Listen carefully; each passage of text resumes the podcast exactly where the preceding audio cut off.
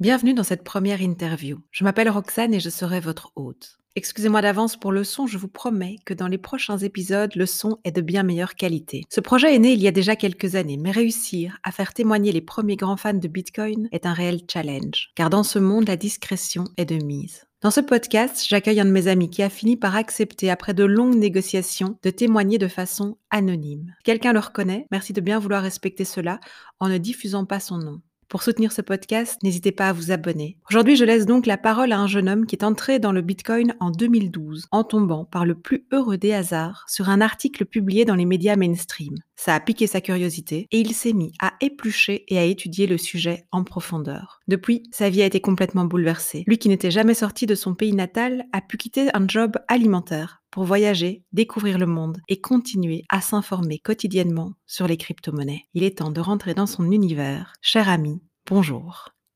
Salut Roxane! Euh, oui, les cryptos ont changé ma vie euh, et je crois que je suis pas le seul dans ce bateau. Et je crois que c'est que le début. Donc, euh, oui, j'aime bien partager à propos de ce sujet et qu'est-ce que je qu'est-ce que j'entrevois dans le futur. Est-ce que tu peux me dire comment ça s'est passé la, la, première fois que tu as entendu parler de, des cryptos?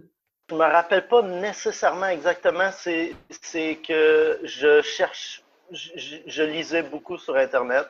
Je, donc, je naviguais sur tout ce que je pouvais trouver d'intéressant. Et je suis tombé sur euh, une des premières sur Bitcoin qui était euh, dans les mainstream media.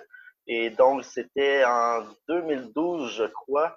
Et euh, ça a piqué ma curiosité instantanément. J'ai essayé d'en savoir plus. Et oui, à partir de 2012, 2013, j'ai commencé à lire à tous les jours sur Bitcoin, tout ce que je pouvais apprendre. Et euh, ça a changé ma vie. Ça a changé ma vie. donc... Tu vas nous raconter tout ça, mais t'en étais où à ce moment-là, toi, justement, dans ta vie? Alors, t'habitais où? Qu'est-ce que tu faisais dans la vie? Et, pourquoi tu t'es dit, je vais chercher ça sur Internet?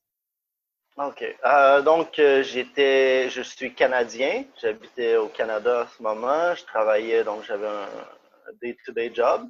Et euh, lorsque je travaillais, j'écoutais des trucs. J'écoutais des, des podcasts ou toutes sortes de trucs. Et donc, j'ai commencé à écouter des, trucs, des interviews sur Bitcoin et des, livres, des livres sur la monnaie, sur la création monétaire j'étais vraiment fasciné par euh, la création monétaire parce que si tu as le pouvoir de créer de l'argent, tu as un pouvoir de, tout puissant pratiquement. Parce que tout le monde veut ton pouvoir si tu peux créer de l'argent à partir de rien. On n'est pas vraiment informé à ce sujet de la, création monétaire. Souvent, quand les gens nous disent, pour moi, les, premières impressions que j'ai eues, c'est quand, je lisais que le gouvernement peut créer de l'argent à partir de rien.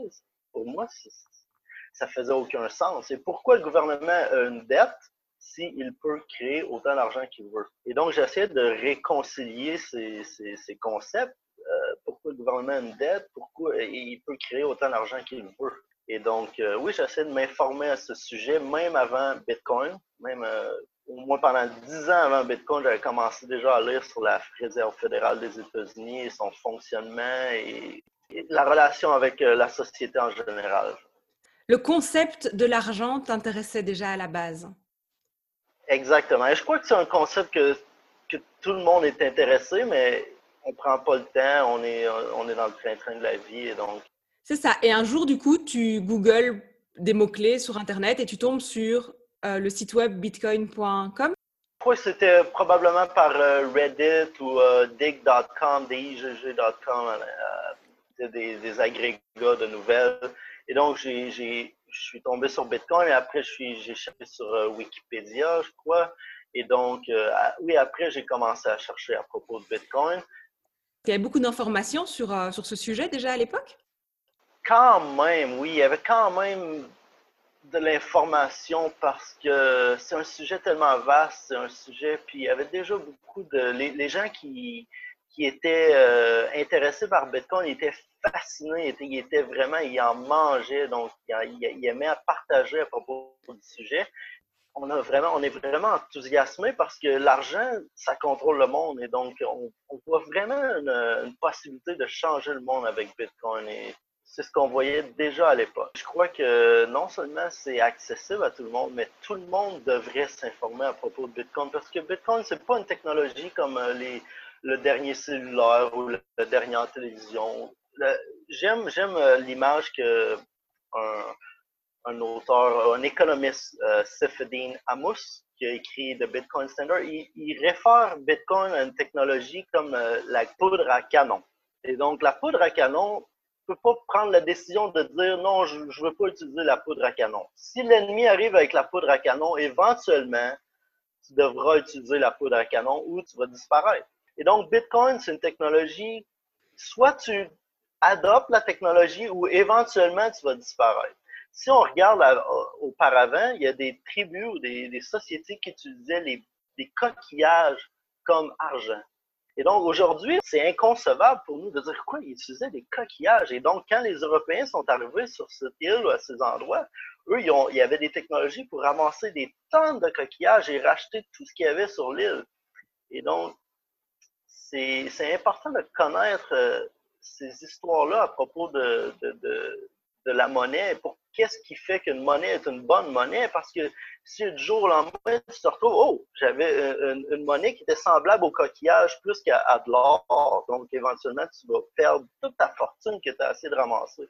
Et donc, je crois que c'est quelque chose que je veux ancrer dans les gens. C'est pas juste un sujet comme les autres. Bitcoin, c'est vraiment quelque chose de capital. Puis là, c'est pas un petit jeu de mots, mais c'est vraiment quelque chose qu'il faut que les gens euh, je, veux piquer la curiosité des gens, je veux que les gens s'informent. Pas, pas, pas juste m'écouter moi, là. Moi, je suis juste euh, quelqu'un qui aime les crypto-monnaies, qui, aime en partager, mais je crois qu'il y a des, outils euh, vraiment sérieux comme le Bitcoin Standard qui a été traduit dans 30 langages maintenant aujourd'hui, le, qui s'appelle le, le, le, ah, en français, c'est l'étalon Bitcoin peux le retrouver sur Amazon.fr. Et, c'est vraiment le, livre ou l'outil de référence que je recommande, qui est vraiment très élaboré, mais aussi qui explique le deux tiers du livre sont sur l'argent. Les deux premiers tiers du livre sont vraiment sur qu'est-ce que l'argent, qu'est-ce qui fait qu'une bonne monnaie. Et donc, c'est vraiment, vraiment intéressant. 2012, tu découvres Bitcoin sur Internet. Et puis, qu'est-ce que tu fais? Tu décides d'en acheter? Euh, les premiers bitcoins que j'ai reçus, c'est en fait euh, sur un, un, ami à moi me dit euh, Ah, il y a un pari, il y a, des personnes qui ont parié sur le prix du bitcoin, puis celui qui part le pari va devoir 0.01 bitcoin à 100 personnes. Donc, et c'était des, des, gars qui étaient qui faisaient partie de l'ambassade Bitcoin à Montréal. Et donc, bon, un des deux personnes a perdu le pari. C'est la personne qui avait parié le plus bas, donc, parce que le prix du Bitcoin s'était déjà enflammé. Donc, euh, et j'ai reçu mon premier 0.01 Bitcoin. Et, euh, et ensuite, j'ai essayé de miner Bitcoin. Je me suis acheté quatre cartes vidéo pour miner des. À ce moment-là, c'était déjà plus Bitcoin, c'était euh, je minais des altcoins, qui sont des coins qui sont des descendants de Bitcoin. Et donc, j'avais commencé à essayer de miner, puisqu'au Québec, on a quand même une, on a une électricité qui est vraiment pas chère. Et donc, euh, c'était mon idée. Et ça, c'était en 2013, si je ne m'abuse. Je suis plus certain exactement des dates. Il faudrait que je revérifie. Mais oui, c'est ça. Et donc, j'avais commencé à miner. C'était vraiment, euh, vraiment un hobby quand même assez le fun. C'était quand même intéressant. Et là, tu as récupéré alors des, des cryptos? Oui, exact. Je minais des toutes sortes de trucs et donc euh, que j'aurais dû. Peu importe, mais oui, j'ai miné toutes sortes de cryptos. Ça m'a fait beaucoup apprendre sur euh, comment le fonctionnement. Tu sais, ça m'a vraiment. Euh, ça a piqué ma curiosité. Ça m'a mm-hmm. appris plein de trucs. Puis oui, ça a été une belle expérience. Dans ton entourage, tu avais des gens qui étaient aussi sensibles à tout ça? je te dirais que c'est un ami, donc pas plusieurs amis, mais oui, j'avais un ami dans mon entourage qui comprend euh, la valeur de Bitcoin et qui, aime partager. Parce que j'imagine quand on rentre dans, dans cette nouvelle technologie, peut-être que c'est un peu dur de se retrouver tout seul face à ça. Oui, exactement, puisque aussi pour euh, Bitcoin, c'est un phénomène qui est, qui est, émergent, mais qui, il n'y a rien qui se compare à Bitcoin. Il n'y a, absolument rien qui, qui, se compare à ça.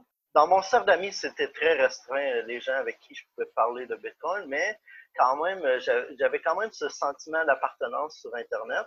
Mais euh, oui, j'ai entendu beaucoup de personnes dire que euh, c'est important de joindre face à face des gens qui, sont dans ce domaine. Quand je rencontre quelqu'un qui comprend les crypto-monnaies, qui comprend la, proposition, donc euh, oui, il y a vraiment une connexion spéciale. À quel moment ça a changé ta vie? Euh, j'essayais de comprendre vraiment là, les crypto-monnaies parce que moi, ce que je voyais, c'est que je voyais une, opportunité euh, d'affaires, disons, une, opportunité d'investissement. Donc, c'était comme une décision binaire. Soit Bitcoin est une meilleure monnaie que la monnaie d'aujourd'hui, donc éventuellement, la monnaie d'aujourd'hui va ressembler à des coquillages, comme, on a dit dans l'histoire. Et, et donc, c'était euh, une décision à savoir OK, combien est-ce que je vais risquer dans cette, dans cette aventure? Et aussi, euh, comment est-ce que je prends ma décision, à savoir comment est-ce que je peux vraiment prendre une décision éclairée sur l'avenir de cette technologie? Et donc, parce que on, vraiment, je voyais vraiment, vraiment là, une, opportunité d'une vie. Et donc, c'est pour ça que je lisais à tous les jours. Je crois que c'est aussi euh, ce que beaucoup de personne ont, fait l'expérience. J'essayais vraiment de comprendre fondamentalement l'économie derrière Bitcoin, à savoir est-ce que vraiment ça fait du sens ou est-ce que c'est juste euh, on est délusionné par cette technologie. Donc, euh, j'essayais de comprendre euh, le principe économique. Donc, pour produire des bitcoins, ça coûte de l'argent. Et donc, quel est cet avantage? Parce que si on regarde le gouvernement, lui, il produit de l'argent et ça ne lui coûte rien. Et donc, nous, quand on produit des bitcoins, ça coûte des milliards et des milliards de dollars en électricité. Et la raison pour laquelle il y a un avantage à, dépenser de l'argent pour créer une monnaie, c'est que si tu produis une monnaie qui ne coûte rien, les gens qui, ont, qui ont ce pouvoir de produire une monnaie qui ne coûte rien, eux, ils ont un incitatif pratiquement infini à créer cette monnaie. Tant qu'ils peuvent en créer, ils vont en créer. Et donc, ça va dévaluer cette monnaie. Et donc, ça va rendre cette monnaie marginale parce que les gens ne voudront plus l'utiliser. S'ils peuvent trouver une meilleure monnaie, ils vont utiliser une monnaie qui ne sera pas dévaluée. Et donc, c'est ce que je voyais avec Bitcoin. Et donc, j'essaie de vraiment comprendre. Est-ce que vraiment je comprends les avantages ou est-ce que je me trompe quelque part? Et à chaque, à chaque plus que je lisais certaines à certains moments, je dis Ah oui, ça fait du sens. Et quelques mois après, j'essaie Non, non, non, il y a quelque chose qui ne marche pas ici. Mais finalement, oui, éventuellement, je me suis résolu, j'ai eu une conviction que oui, Bitcoin était un bon investissement. Donc, j'ai commencé à investir plus sérieusement en 2014-2015, alors que le prix du Bitcoin était plutôt flat. À ce moment-là, j'avais je, regardais pour acheter un bloc appartement. Donc, en, même temps, j'ai acheté un bloc appartement et une autre partie de mon argent que j'avais, je l'ai mis en Bitcoin. Et l'idée, c'était que le prix de Bitcoin était vraiment flat depuis deux ans. Et, donc, pour moi, c'était un bon moment d'investir à ce moment-là. Je voyais que si vraiment c'était pour euh, devenir quelque chose de gros, c'était le moment et de pas attendre petit par petit, mais d'y aller euh, all in, all in. Euh. Et tu n'as pas eu peur? Tu t'es pas dit euh, je risque de tout perdre? Oui, hein, c'est une bonne question, mais pour moi, c'était aussi philosophique. Donc, le fait que cette monnaie a le pouvoir ou la possibilité de réduire le pouvoir des gouvernements. Et donc, à ce moment-là, pour moi, c'était plus juste un investissement monétaire, c'était un investissement euh, morale et éthique. Donc, si on peut réduire le pouvoir des gouvernements sur lequel on n'a pas vraiment de pouvoir, euh, pour moi, c'était quelque chose de bien, puis c'est quelque chose que je ne pouvais pas dire non. je ne voulais pas dire non, puis d'essayer de dire ah, je vais continuer avec la, monnaie du gouvernement. Puis, parce que là, j'avais vraiment une opportunité de créer un monde meilleur, un monde que vraiment, là, j'ai vraiment envie de voir. Donc, à ce moment-là, ça aussi, ça jouait vraiment beaucoup dans ma décision.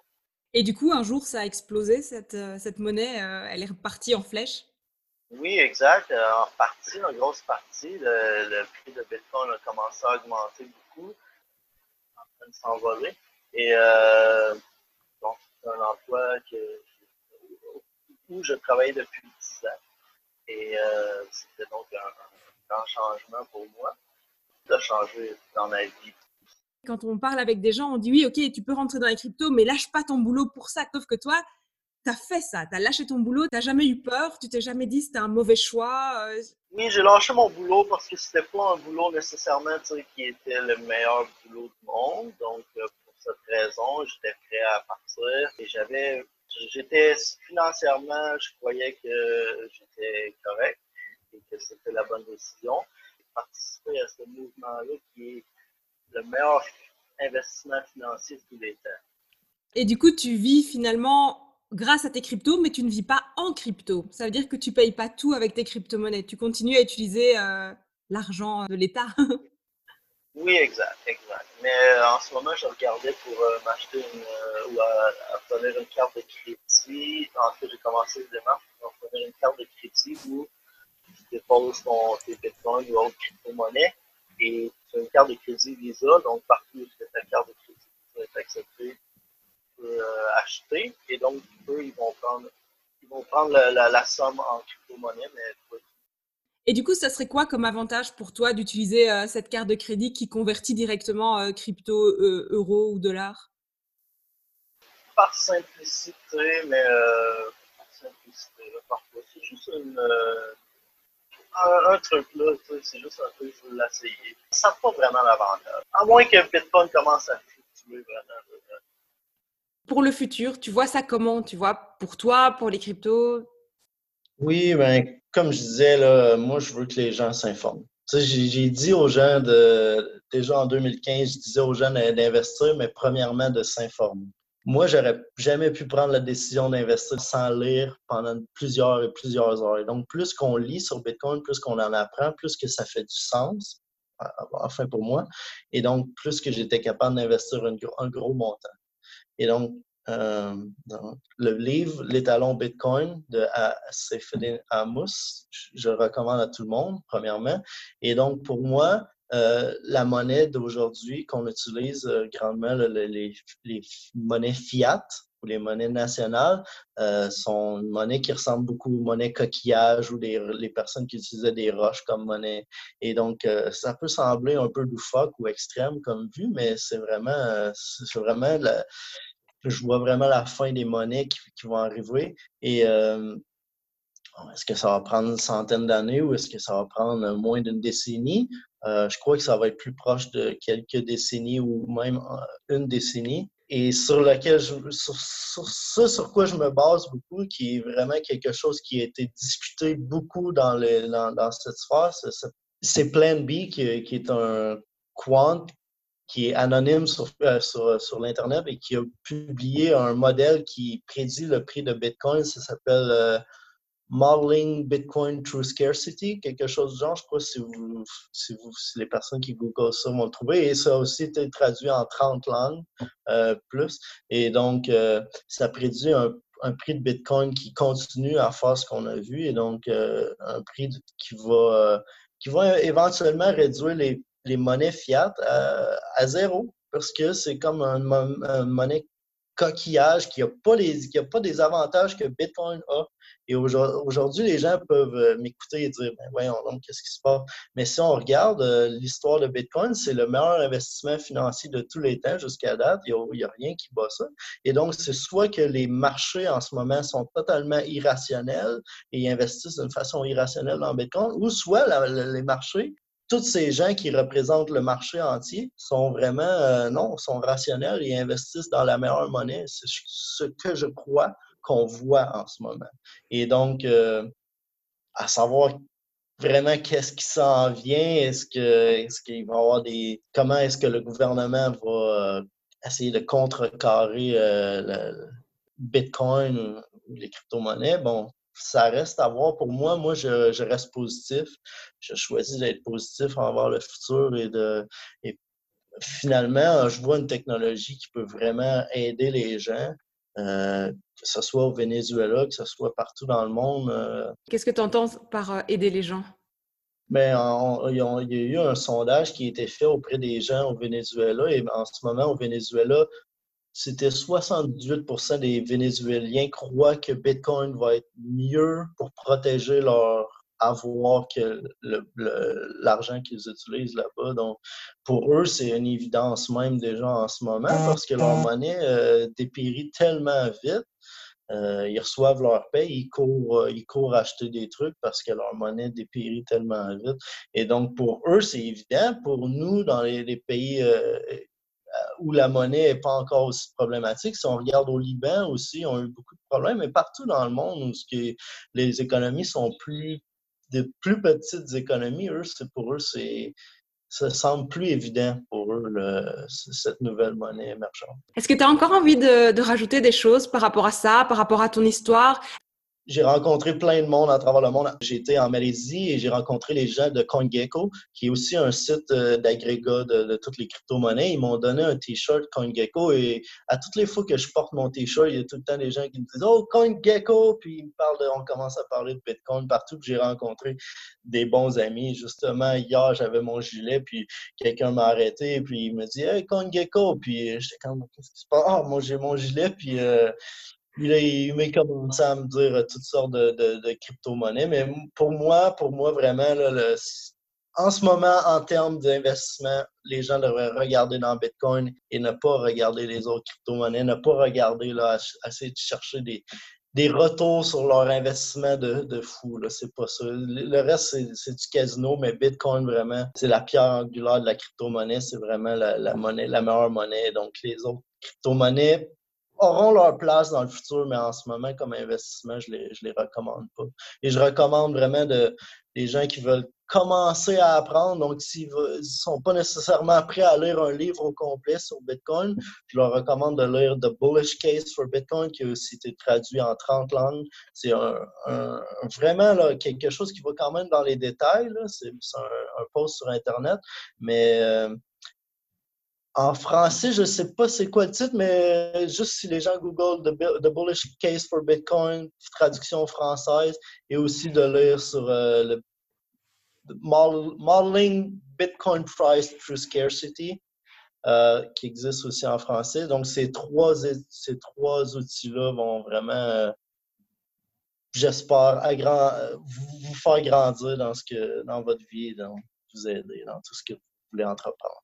Eh bien, sur ces très bons conseils, je voudrais te remercier pour cette euh, belle interview. J'espère que tu as pris autant de plaisir que moi. Je te remercie, Rox. Je te remercie. C'était vraiment reparle.